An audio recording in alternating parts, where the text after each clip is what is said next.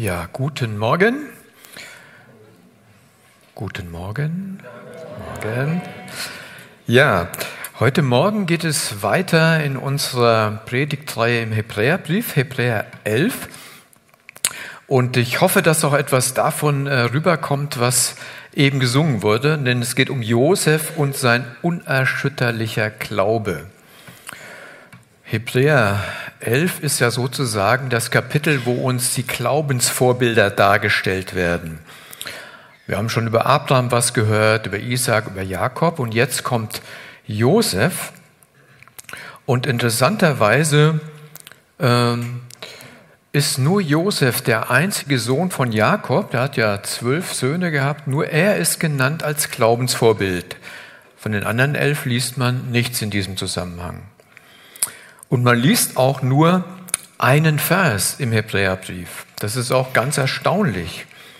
Und äh, wir lesen diesen Vers mal, Kapitel 11, 22 aus Hebräer. Da steht geschrieben, wie kam es, dass Josef kurz vor seinem Tod vom Auszug der Israeliten aus Ägypten sprach, der damals noch in weiter Ferne lag? Der Grund dafür war sein Glaube. Josef bestimmte sogar, was dann mit seinen sterblichen Überresten geschehen sollte. Es ist erstaunlich, dass nur diese Begebenheit von Josef hier genannt wird. Obwohl das sein ganzes Leben von Glaubensschritten, von einem unerschütterlichen Glauben bestimmt war. Und auch überhaupt ist ja Josef Teil der Weltliteratur geworden. Es gibt ja Romane, Schauspiele, Filme über Josef und seine Brüder. Und hier im Hebräerbrief steht nur ein Vers. Was ist sein unerschütterlicher Glaube? Also Josef hat nicht am Ende seines Lebens sozusagen gedacht, okay, jetzt muss ich meine Beerdigung regeln. Er hat plötzlich nicht Gott entdeckt oder so etwas und schnell noch gesagt, was soll mit mir geschehen, wenn ich mal gestorben bin, sondern dieser Vers, den wir hier in Hebräer lesen, das ist sozusagen der Höhepunkt und der Abschluss eines ganz außergewöhnlichen Lebens. Einen Lebens mit höchsten Höhen, tiefsten Tiefen. Viele, die Kindergottesdienste besuchen haben, kennen die Geschichte von Josef in bestimmten Variationen. Da wird auch viel über Josefs, ja, vielleicht negative Haltung manchmal äh, nachgedacht, obwohl die Bibel das ja gar nicht schreibt. Die schreibt ja nicht, Josef war überheblich, sondern wir interpretieren, er war überheblich. Aber das steht ja da gar nicht so geschrieben. Es war also sein Leben von höchsten Höhen, tiefsten Tiefen wir lesen da unheimlich viel über Leid, über Hass, über Armut, aber auch über Erfolg, über Reichtum, über Vergebung, über Versöhnung. Und dann die letzten Jahre seines Lebens hat dann auch Josef ein recht ruhiges Leben geführt, so als Rentner unter seinem Volk. Das ist alles in diesem Leben drin. Und deshalb habe ich mich entschlossen, nur über Josef zu sprechen heute Morgen. Nicht über Mose oder andere noch zusammen, sondern nur über Josef. Und es sind schon 15 Kapitel im Alten Testament. Das heißt, es kann lang werden. Äh, und alle, die eine ganze Bibel dabei haben das Alte Testament dabei haben, die können dem auch folgen. Und äh, bevor ich jetzt lese, womit wir starten, würde ich noch gerne mit uns beten. Ja, Jesus, wir danken dir dafür, dass wir dein Wort haben und dass du dich in deinem Wort offenbarst und dass du dich auch schon im Alten Testament offenbarst. Und auch in solchen Glaubensvorbildern wie jo Josef, Herr, da steckst du ja drin. Im Josef können wir auch dich sehen, Herr. Und das ist schon wunderbar und auch immer wieder ein Geheimnis, wie es dir gelingt, dein Wort so lebendig zu erhalten bis zum heutigen Tag. Und wir danken dir für das Vorbild, das Josef uns gegeben hat und äh, beten darum, Herr, dass du durch dein Wort unser Herzen berührst und uns auch erkennen lässt, ja, wo Josef uns ein Vorbild ist und wo wir so handeln sollen, wie er, wie er, Herr. Wir loben deinen Namen. Amen. Ja, wir fangen an in Kapitel 37 im 1. Mose Buch. Da müssen wir die Voraussetzungen schaffen, damit wir wissen, unter welchen Voraussetzungen Josef gelebt hat. Ich lese die vier Verse, wir sehen die auch hier vorne an der Leinwand. Und ich lese so aus der neuen Genfer Übersetzung. Also falls ihr eine andere Übersetzung habt, das äh, gibt es auch im Alten Testament einige Bücher. Und ich lese sie sehr gerne, weil die äh, flüssig ist und einem gut verständlich klingt. Da steht also, Jakob ließ sich im Land Kana nieder, wo bereits sein Vater als Fremder gelebt hatte. Und so geht die Geschichte von Jakob und seiner Familie weiter. Jakobs Sohn Josef war inzwischen ein junger Mann von 17 Jahren. Er hütete die Schafe und Ziegen seines Vaters zusammen mit den Söhnen von Jakobs Nebenfrauen Bilha und Silpa. Jedes Mal, wenn etwas Schlechtes über seine Brüder geredet wurde, erzählte Josef seinem Vater. Jakob liebte Josef mehr als seine anderen Söhne, weil er ihn noch in hohem Alter bekommen hatte. Darum ließ er für ihn ein besonders prächtiges Gewand anfertigen. Und Josefs Brüder merkten, dass ihr Vater ihn mehr liebte als sie alle. Und sie hassten ihn deshalb und konnten kein freundliches Wort mit ihm reden. Das war also die Ausgangslage, eine äußerst schwierige familiäre Situation. Ja. Josef war ja der zweitjüngste Sohn von diesen zwölf Söhnen und er hatte noch einen leiblichen Bruder, den Benjamin, und zehn ältere Brüder von, waren alles seine Stiefbrüder. Und man weiß ja in Familien, da gibt es schon mal Rivalitäten, Stiefbrüder, Stiefmütter, ja.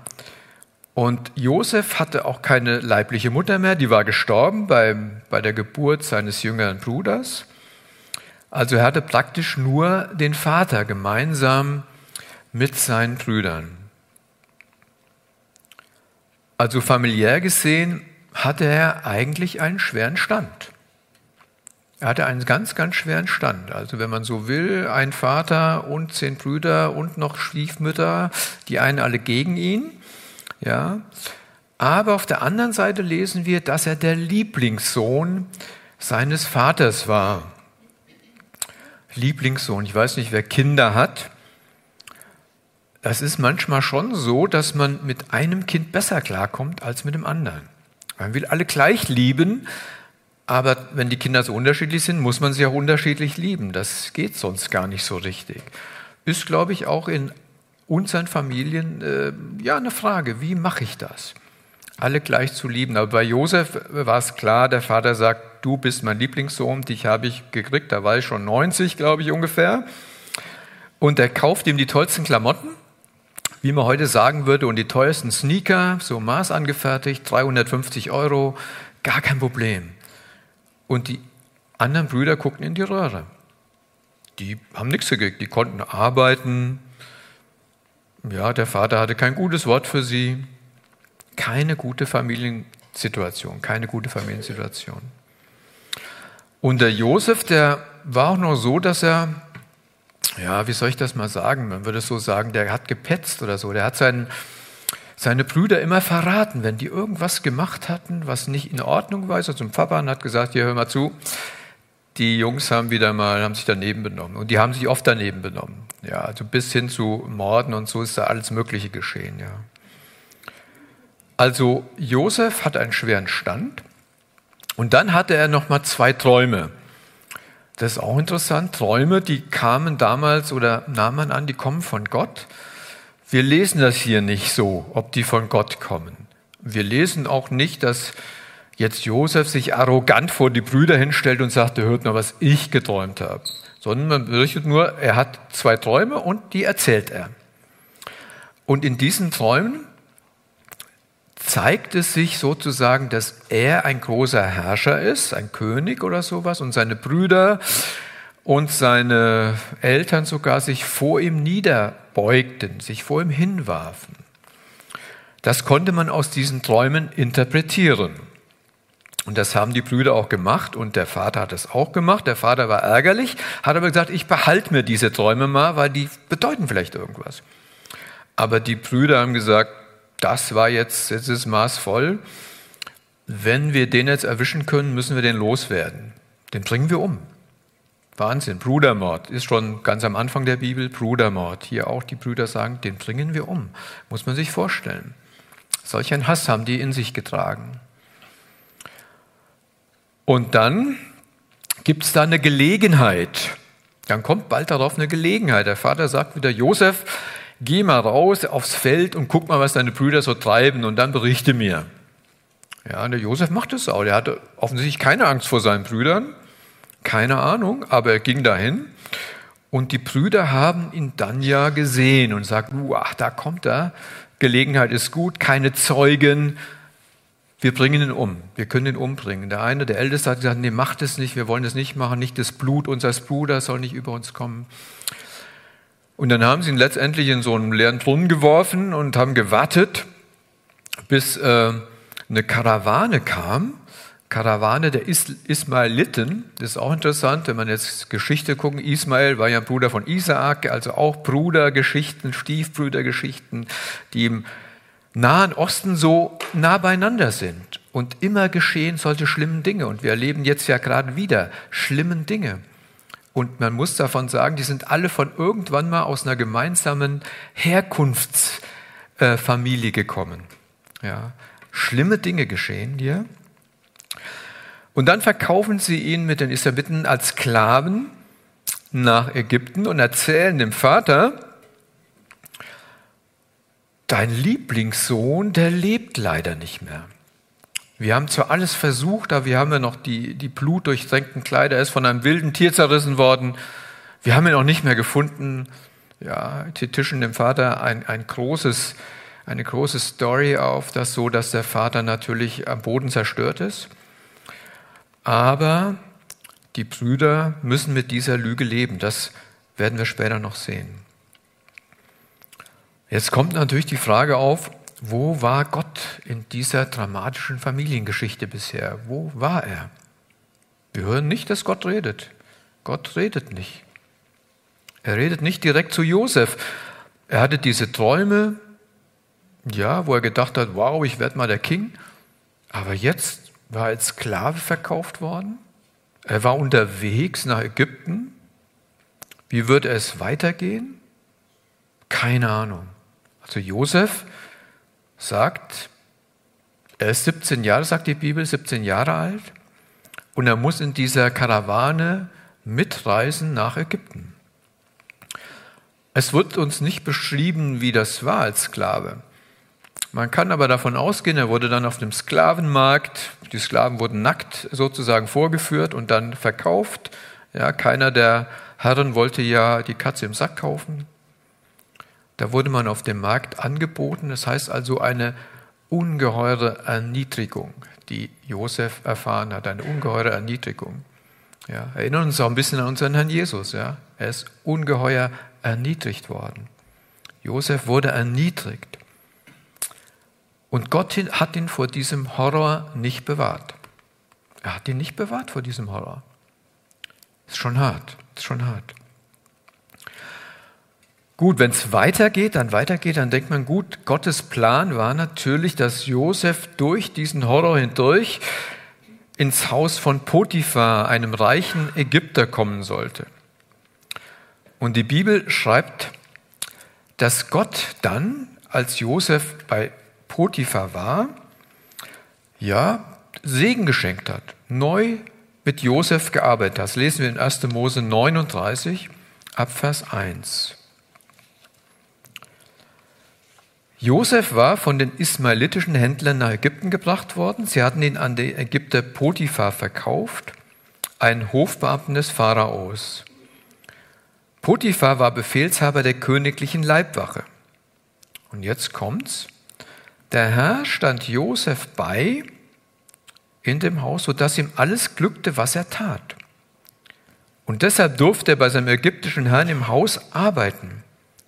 Potiphar merkte bald, dass der Herr auf Josefs Seite war und ihm alles gelingen ließ. Darum schenkte er Josef seine Gunst und machte ihn zu seiner rechten Hand. Er setzte ihn als Verwalter ein und vertraute ihm seinen ganzen Besitz an. Von da an segnete der Herr das Haus des Ägypters um Josefs willen. Auf dem ganzen Besitz des Ägypters lag der Segen des Herrn. Das war überall im Haus und auf den Feldern sichtbar. Also Josef macht relativ bald Karriere.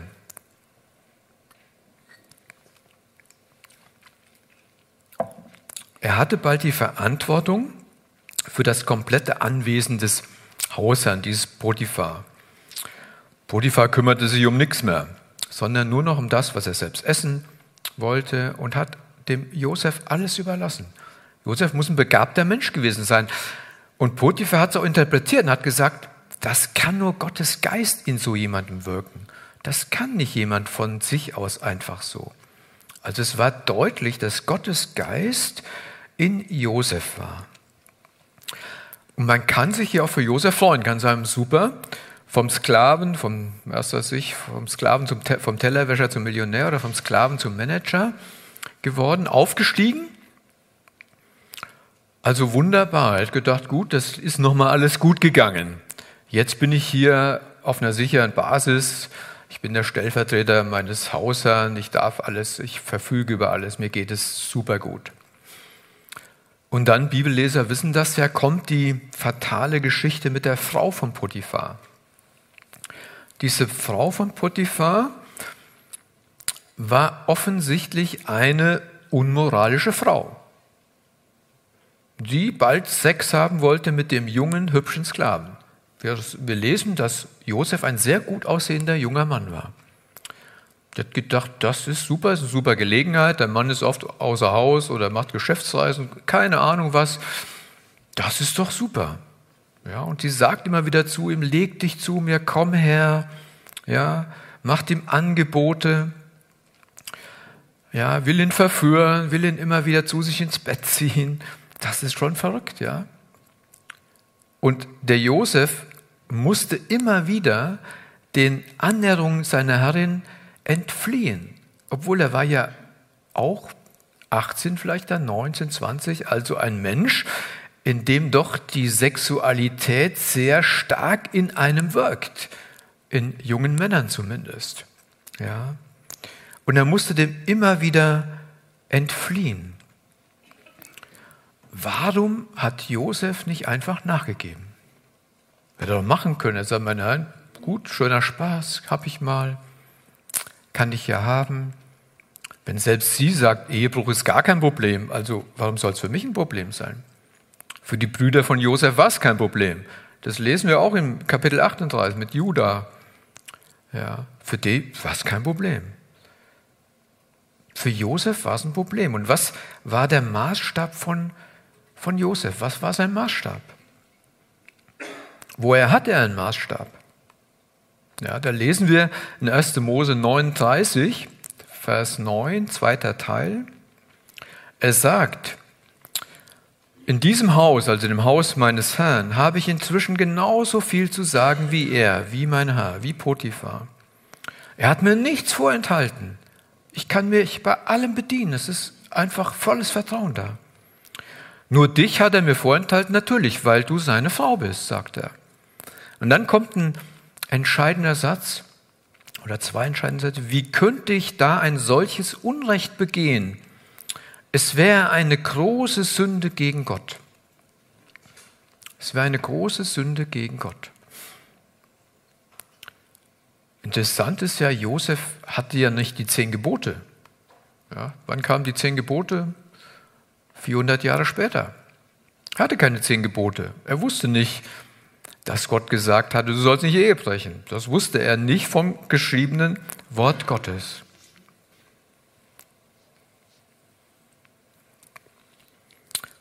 Wie konnte er dann so eine klare moralische Überzeugung in seinem Herzen haben? Wie ist das möglich?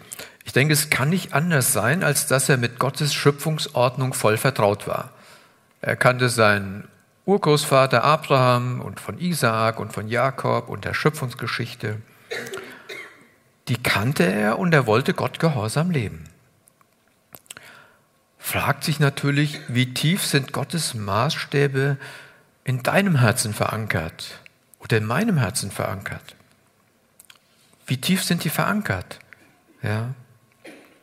Josef war in dieser höchsten Stresssituation, ich meine maximale Stresssituation. Eine Frau will ihn in sein Bett ziehen und er muss handeln und er handelt. Ihm war sofort klar, was richtig ist. Es war ihm sofort klar. Er konnte sich nicht nochmal irgendwo Rat holen und sagen, ja gut, wen frage ich denn jetzt am besten, was jetzt hier richtig ist? Oder ja, ich muss mir das erst nochmal in Ruhe überlegen, lass mir mal ein bisschen Zeit, es geht mir alles viel zu schnell. Er ist einfach spontan geflohen. Er ist spontan geflohen.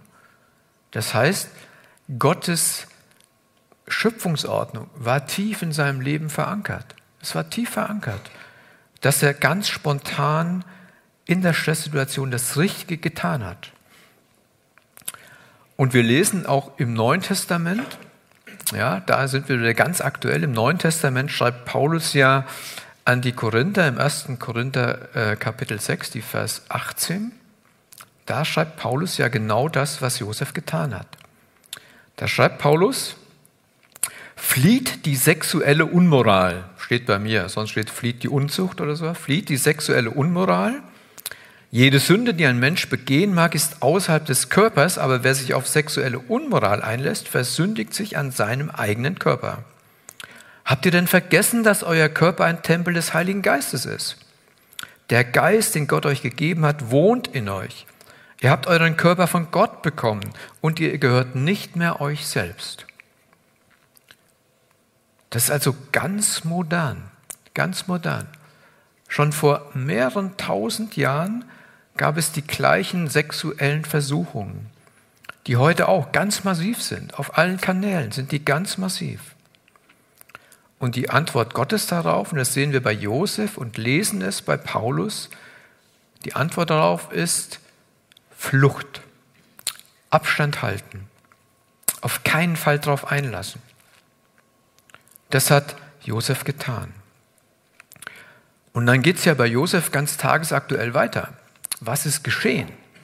Was ist geschehen? Potiphas Frau hat es irgendwann gereicht, abgelehnt zu werden und die macht was, was sie sagt, gut, wenn du das so nicht willst, dann sollst du im Knast schmoren. Und sie beschuldigt ihn der versuchten Vergewaltigung und sorgt dafür, dass er ins Gefängnis muss. Sie sagt, er wollte mich vergewaltigen, ich habe laut geschrien, da kamen die Diener, dann ist er geflohen. Ich bin die arme Unschuldige und er ist schuldig. Das ist ja ganz tagesaktuell heute. Heute gibt es ja Opfer, Täter, es gibt Prozesse und keiner weiß genau, was stimmt auch wirklich. Ja, was stimmt auch wirklich? Und hier war es ja auch so. Es stimmte, keiner wusste, was stimmte, aber das, was die, die Frau von Potiphar gesagt hat, stimmte natürlich, weil er war ja ein rechtloser Sklave und da gibt es ja keine Verhandlungen, da gibt es keine Auseinandersetzungen. Ja, da ist es schuldig gesprochen und dann ab ins Gefängnis. Und dieses Gefängnis ist auch interessant, wird, wird ein paar Kapitel später als Loch bezeichnet oder Grube. Ja, vorher war er mal in, in diesem, äh, von seinen Brüdern wurde er mal in den Brunnen geworfen, auch eine tiefe Grube. Jetzt ist er wieder in der Grube. Grube, tiefes Loch, Knast, Gefängnis, tiefer Absturz, tiefer Absturz. Vom Manager jetzt wieder abgestürzt in eine Grube, in Knast, Ratten, Gestank, keine Ahnung was da alles war, jedenfalls nicht so nett, wie es heute manchmal ist. Eben noch der Stellvertreter des Chefs, jetzt im Loch, und Gott greift nicht ein. Gott greift nicht ein. Gott sorgt nicht für Gerechtigkeit, macht er nicht. Können wir das ertragen? Kann man das ertragen? Das kann man schwer ertragen. Muss man schon sagen, kann man schwer ertragen. Also nachdem dieses große Unrecht geschehen ist, die Verleumdung passiert ist, die Verurteilung geschehen ist, Gott nicht eingegriffen hat und Josef dann im Loch sitzt, dann greift Gott ein.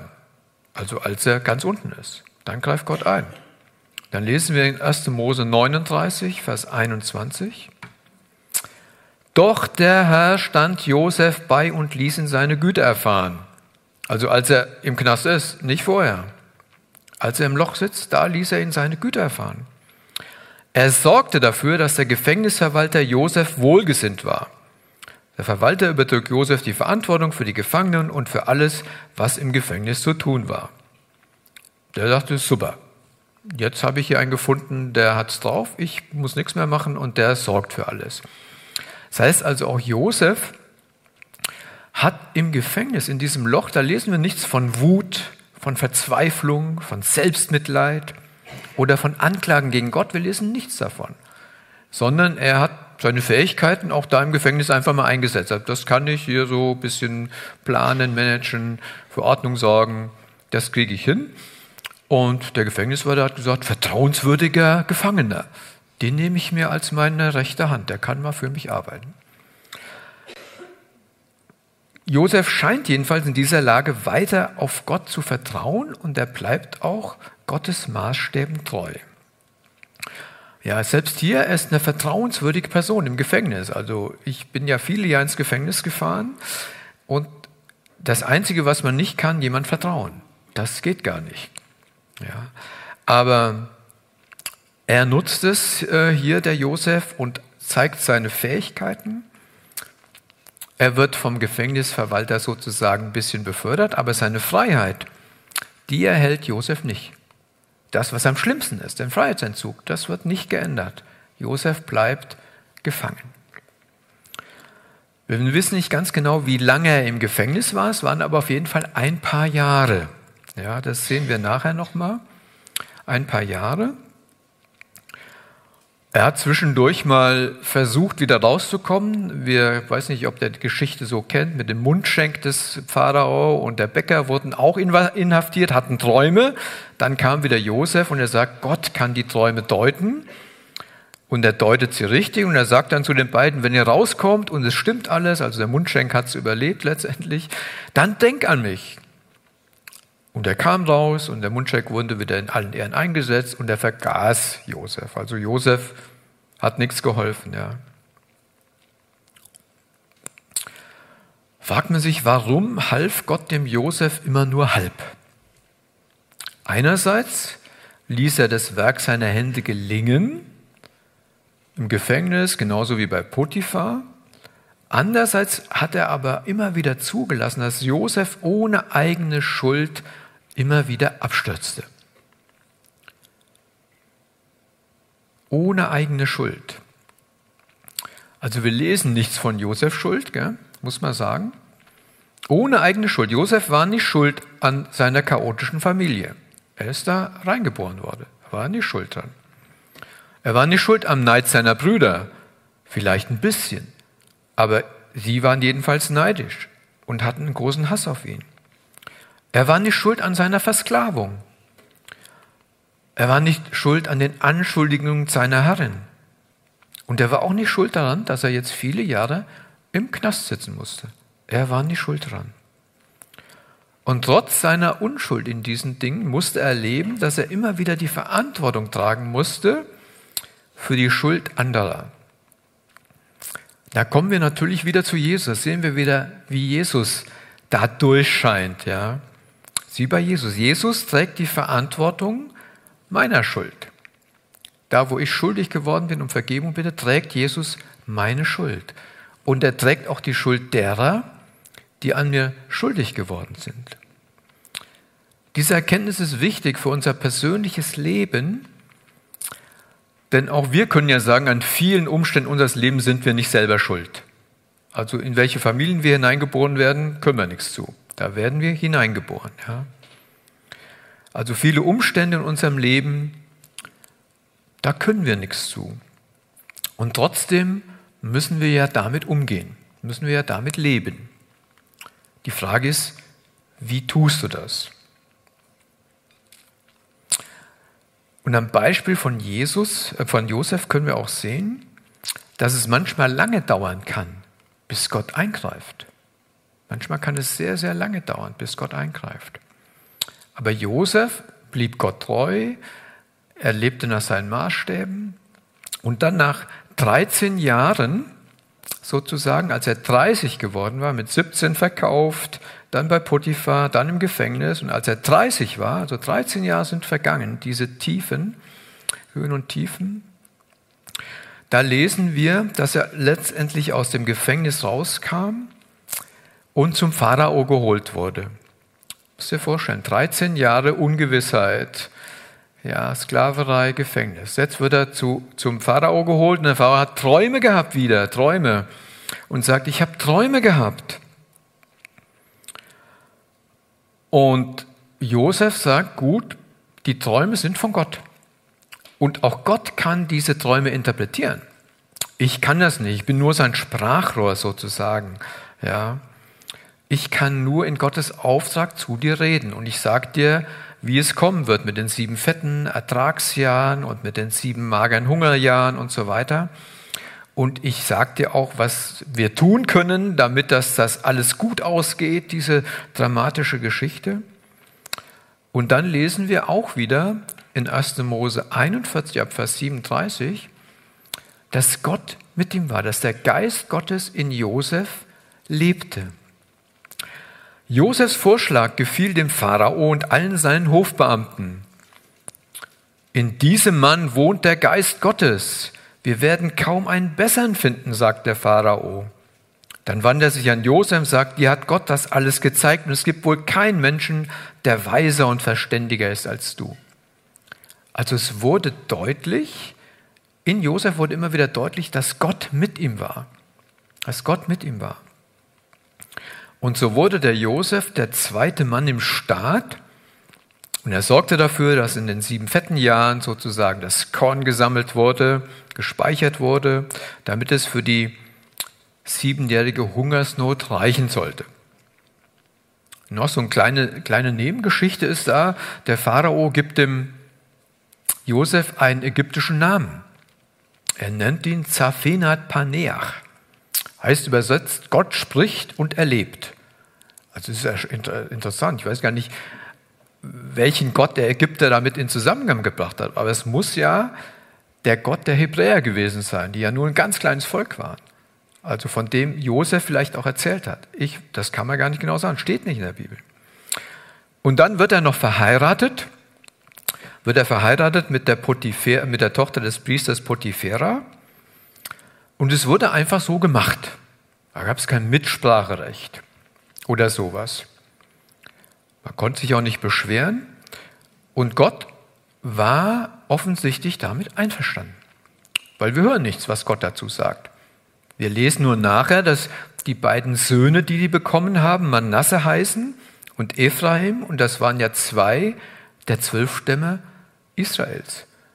Ist ja interessant, gell? Josef mit einer ägyptischen Frau, zwei Stämme Israels. Also so ist die Geschichte voll bei Gott von Dingen, wo man denkt, uh, wie kann das denn jetzt sein? Das ist doch gar nicht hier viereckig und Excel-Tabelle, sondern es ist äh, volles Leben.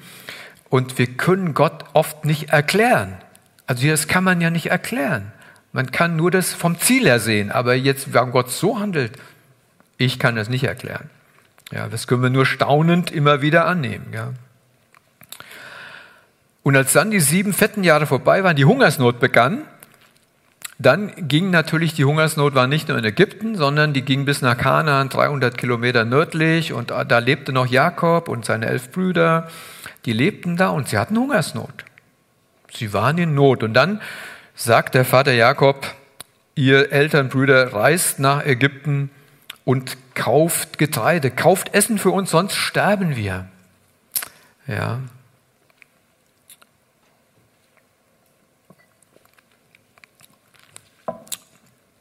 Und als sie dann vor Josef standen, erkannte der Josef sie natürlich sofort. Sie waren bärtige Hebräer, waren ja auch schon erwachsen, als er damals verkauft wurde, hat sie sofort wiedererkannt, kannte natürlich auch die Sprache, hat mit ihnen aber mit dem Dolmetscher gesprochen und sie konnten ihn nicht erkennen. Sie hatten ihn als Teenager verkauft, da war 17, jetzt war er 40 ungefähr ein Ägypter, die waren halt anders gekleidet, waren glatt rasiert, also sie erkannten ihn nicht. Er hat mit ihnen nicht Hebräisch gesprochen, aber er erkannte sie sofort. Und der Josef, könnte man jetzt meinen, der rächt sich jetzt an denen. liest ihr am Anfang so ein bisschen so auch in seiner Geschichte. Er setzt seine Brüder gewaltig unter Druck. Er sagt zu ihnen, ihr seid Spione, ihr wollt uns auskundschaften und so. Er gibt ihnen so richtig mal, uh, die kriegen Angst. Auf jeden Fall, die kriegen richtig Angst vor diesem mächtigen ägyptischen Herrscher.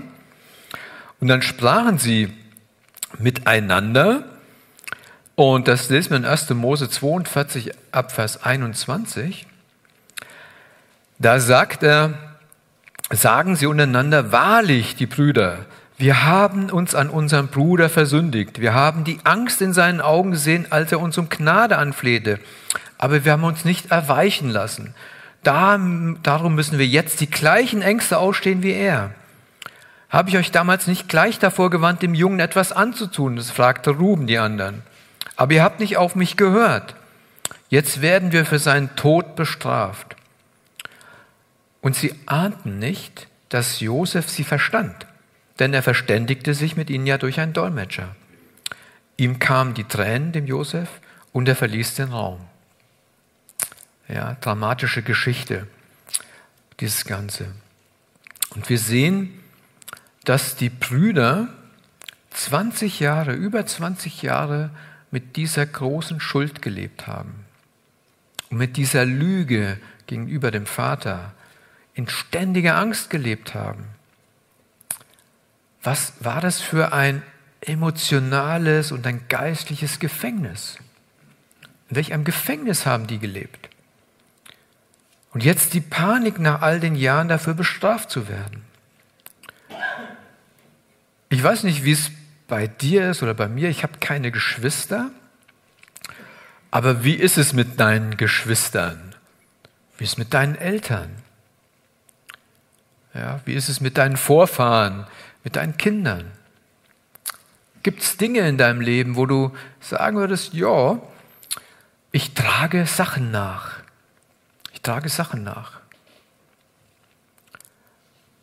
Das ist schon, schon schlimm. Also die haben es über 20 Jahre gemacht und man merkt diesen Druck in ihnen und jetzt kommt es raus und sie sind verzweifelt und denken, ich habe es versucht, unterm Deckel zu halten. Aber ich konnte es nicht unterm Deckel halten. Letztendlich konnte ich es nicht unterm Deckel halten. Jetzt wird es offenbar. Ja. Und Josef hingegen, der hatte keinen Hass gegenüber seinen Brüdern. Das sehen wir gleich ganz eindeutig. Sondern er hatte tiefes Mitleid mit ihnen. Kann ich verstehen. Tiefes Mitleid mit ihnen. Mit welch einem schweren Herzen haben die jetzt die ganzen Jahre gelebt? Er offensichtlich nicht, obwohl er viel Schlimmeres durchlebt hat. Ganz interessant, ja. Er hat sie unter Druck gesetzt und hat sie in die Enge getrieben. Und letztendlich sieht so aus, als wollte er sie zur Sündenerkenntnis und zur Sündenbekenntnis bringen. Das war letztendlich ein Ziel. Das will Jesus bei uns ja auch. Er will uns ja zur Sündenerkenntnis und zur Sündenbekenntnis bringen, damit er uns vergeben kann. Sonst können wir ja keine Vergebung bekommen. Sonst laufen wir mit unseren Lasten in unserem Herzen umher ja, und versuchen sie immer wieder unterm Deckel zu halten. Und natürlich war eins der Hauptziele von Josef, seine Familie vor dem sicheren Hungertod zu retten. Das war ein großes Ziel von ihm auch. Ja, das Glaubensvorbild. Was gibt gibt der Jose uns für ein Glaubensvorbild. Wir gehen mal ein Stück weiter. Als seine Brüder dann zum zweiten Mal nach Ägypten kamen, lesen wir in 1. Mose 45, ab Vers 1, da lesen wir, was wirklich in Josefs Herzen war und sehen seinen Glauben so ganz groß und eindeutig vor uns hingestellt. Ja, seine Brüder kommen zum zweiten Mal hin äh, und dann gibt sich der Josef ihn zu erkennen. Ich lese mal 1. Mose 45 Vers 1. Da konnte Josef seine Tränen nicht länger zurückhalten. Verlass den Raum, befahl er seinen Dienern und Hofbeamten. Als er mit seinen Brüdern alleine war, gab er sich ihnen zu erkennen. Er weinte so laut, dass die Ägypter draußen es hörten und bald wusste der ganze Hof des Pharao davon. Ich bin Josef, sagte er zu seinen Brüdern, lebt mein Vater noch? Seinen Brüdern hatte es vor Schreck die Sprache verschlagen. Und sie brachten keinen Ton heraus. Kommt doch näher, fordert Josef. Und als sie zu ihm getreten waren, wiederholte er, ich bin euer Bruder Josef, den ihr nach Ägypten verkauft habt. Aber bitte seid deshalb nicht beunruhigt und macht euch keine Vorwürfe. Hammer. Gott wollte es so. Er hat mich hierher geschickt, um alles für euch vorzubereiten und vielen Menschen das Leben zu erhalten oder das Leben zu retten. Ja. Er sagt dann weiter, zwei Jahre dauert die Hungersnot noch und schon, es gibt noch fünf Jahre weiter und so weiter. Ich bin der Stellvertreter Pharaos geworden, weil Gott es so wollte.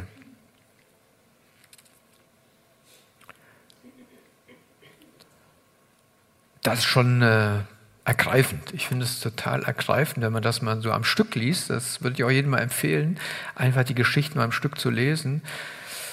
Als ich das wieder gelesen habe, man, man kriegt ein bisschen Gänsehaut bei dem Ganzen, wenn man das so liest und denkt, was für ein Wahnsinn. Was dieser Josef sagt.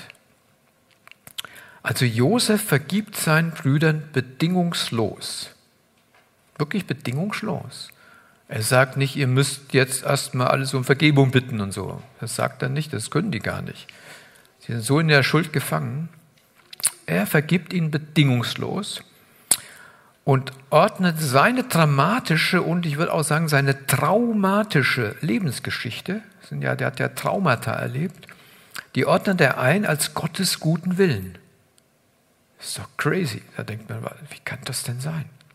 Das ordnet er einfach so ein. Er ist nicht nachtragend, er erwartet keine Wiedergutmachung, nichts davon. Er hätte ja auch sagen können, ich werfe euch jetzt auch mal fünf Jahre ins Gefängnis, wisst ihr mal, wie das ist. Hätte er machen können, hat er aber nicht gemacht. Ja.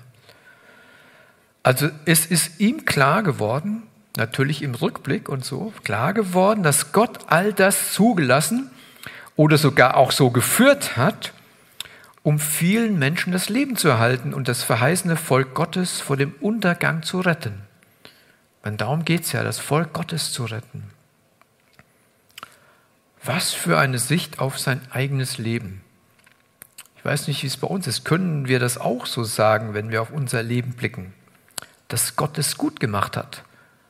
Trotz etlicher Dinge im Leben, die ich bis heute nicht verstehe, die auch sehr schwer waren und manche Dinge sind auch noch sehr schwer, hat Gott es trotzdem gut gemacht. Gehört es zu Gottes, zu Gottes Willen, zu Gottes Plan. Jesus kennt unser Leben jedenfalls in jeder Minute unseres Lebens. Und er sagt uns auch, was das Entscheidende für unser ganzes Leben ist. Auch wenn wir vielleicht gerade schwere Zeiten durchleben. Das haben wir auch eben gesungen in einem Lied. Ich möchte es lesen aus, 1, aus Johannes 14, äh, Johannes Evangelium, also Neues Testament, Kapitel 14, ab dem Vers 1. Da sagt Jesus zu seinen Jüngern, lasst euch durch nichts in eurem Glauben erschüttern. Sagte Jesus zu seinen Jüngern, vertraut auf Gott und vertraut auf mich. Im Haus meines Vaters gibt es viele Wohnungen. Wenn es nicht so wäre, hätte ich dann zu euch gesagt, dass ich dorthin gehe, und wenn ich einen Platz für euch vorbereitet habe, werde ich wiederkommen und euch zu mir holen, damit auch ihr dort seid, wo ich bin. Also ganz aktuell, für Josef war klar, dass seine gesamte Lebensgeschichte einem bestimmten Plan Gottes folgte. Den hat er sicher ganz lange nicht verstanden. Er hat nicht gewusst, was bedeutet es jetzt, was wird aus mir, wie wird es werden. Ich bleibe Gott treu, ich bleibe seinen Maßstäben treu und ich vertraue ihm, also ich glaube ihm. Er ließ, sein Glaube wurde durch nichts erschüttert. Ja, der wurde durch nichts erschüttert. Verachtung, Sklaverei, Gefängnis, das war alles nötig, damit Gott sein Volk retten konnte. Das wurde ihm deutlich. Und es hat ihn nicht erschüttert. Und dann am Ende seines Lebens, dann setzt er sein Vertrauen auf Gott die Krone auf. Und damit kommen wir zurück zum Hebräer 11, 22. Da sagt er dann im Kapitel 50 des ersten Mosebuchs, Josef und alle anderen Nachkommen seines Vaters blieben in Ägypten wohnen, also sie sind alle nach Ägypten gezogen, blieben dort wohnen. Und Josef wurde 110 Jahre alt. Das heißt also, wenn er bis 60 gearbeitet hat, 65, hatte er noch 50 Jahre Rente und hat dann da gelebt unter seinem Volk Israel, nicht unter den Ägyptern. Ja. Und er hat noch seine Enkel und Urenkel hat er noch äh, so in Empfang genommen und hat ein ruhiges Leben noch geführt. Und Israel ist ja gewachsen und gewachsen und gewachsen. Und dann, als er 110 Jahre alt war, da sagt Josef, als Josef merkt, dass sein Ende nahte, sagt er zu seinen Brüdern, ich sterbe bald. Aber Gott wird sich um euch kümmern und sich euer annehmen. Er wird euch aus Ägypten herausführen und in das Land bringen, das er Abraham, Isaac und Jakob versprochen hat. Und Josef nahm seinen Brüdern und den anderen Nachkommen Jakobs ein Versprechen ab. Schwört mir, dass ihr meine Gebeine mitnimmt, wenn Gott sich eure annimmt und euch aus Ägypten herausführt. Josef starb im Alter von 110 Jahren und sein Leichnam wurde einbalsamiert und in Ägypten in einen Sarg gelegt. Josef redet also hier bei seinem Tod über ein Ereignis, das noch 350 Jahre auf sich warten ließ. Also war ein paar hundert Jahre ja, irgendwann wird es kommen. Er konnte es nicht sagen, wann es kommen wird, aber er hat gesagt, das wird Gott tun. Gott hat es Abraham, Isaac, Jakob versprochen und Gott wird es tun. Gott wird es tun. Sein Glaube reichte also weit über seinen Tod hinaus, ganz weit über seinen Tod hinaus. Und damit mit seinem Sarg, will ich mal Sakrophag, wie man sagen würde, gab er dem Volk Israel eine dauerhafte Hoffnung. Der war immer da aufgebahrt, konnten alle angucken wussten, hier ist Josef. Da liegt Josef, der hat gesagt, wir werden aus Ägypten herausgeführt werden. Mal schauen, wann es soweit ist und wie es wird. Also er wusste, dass Gott sein Versprechen hält, was er seinen Vorfahren gegeben hat. Er vertraute darauf, dass Gott sein Versprechen einlösen würde. Er wusste nicht wann, er wusste nicht wie, er war nur davon überzeugt, dass Gott es tun wird. Und als Zeichen dieses Glaubens ließ er sich einbalsamieren. Ja, gibt es ja heute auch manchmal, da werden Leute sich, lassen sich, wie heißt es, konservieren, um irgendwann wieder auferweckt zu werden, aber das hat nichts mit Ewigkeit zu tun, sondern das hat nur mit Angst vor dem Tod, zum Tod zu tun. Und jetzt ist die Frage natürlich, hat sich der Glaube von Josef bewährt? Stimmt's wirklich? Ist das alles eingetroffen, was er gesagt hat? Ist das eingetroffen? Wir sagen, hundertprozentig ist es eingetroffen. Es ist zu 100 eingetroffen. 2. Mose 13, Vers 19 lesen wir, Mose führte Josefs Gebeine mit, denn Josef hatte seinerzeit seinen Brüdern das feierliche Versprechen abgenommen, schwört mir, dass ihr meine Gebeine mitnimmt, wenn Gott sich eure annimmt und euch aus Ägypten herausführt. Das heißt also, bevor die Ägypter, die äh, Israeliten Ägypten verlassen haben, wurde erstmal Josef Sakrophag, der würde erstmal irgendwo auf den Kahlen gepackt oder irgendwas, den nehmen wir auf jeden Fall mit.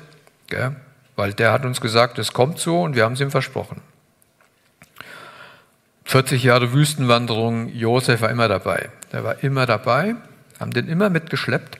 Irgend so eine tote Leiche. Gell? Das war aber wichtig, dass er dabei war. Und dann in Josua, letztes Kapitel Josua, 24, Vers 32.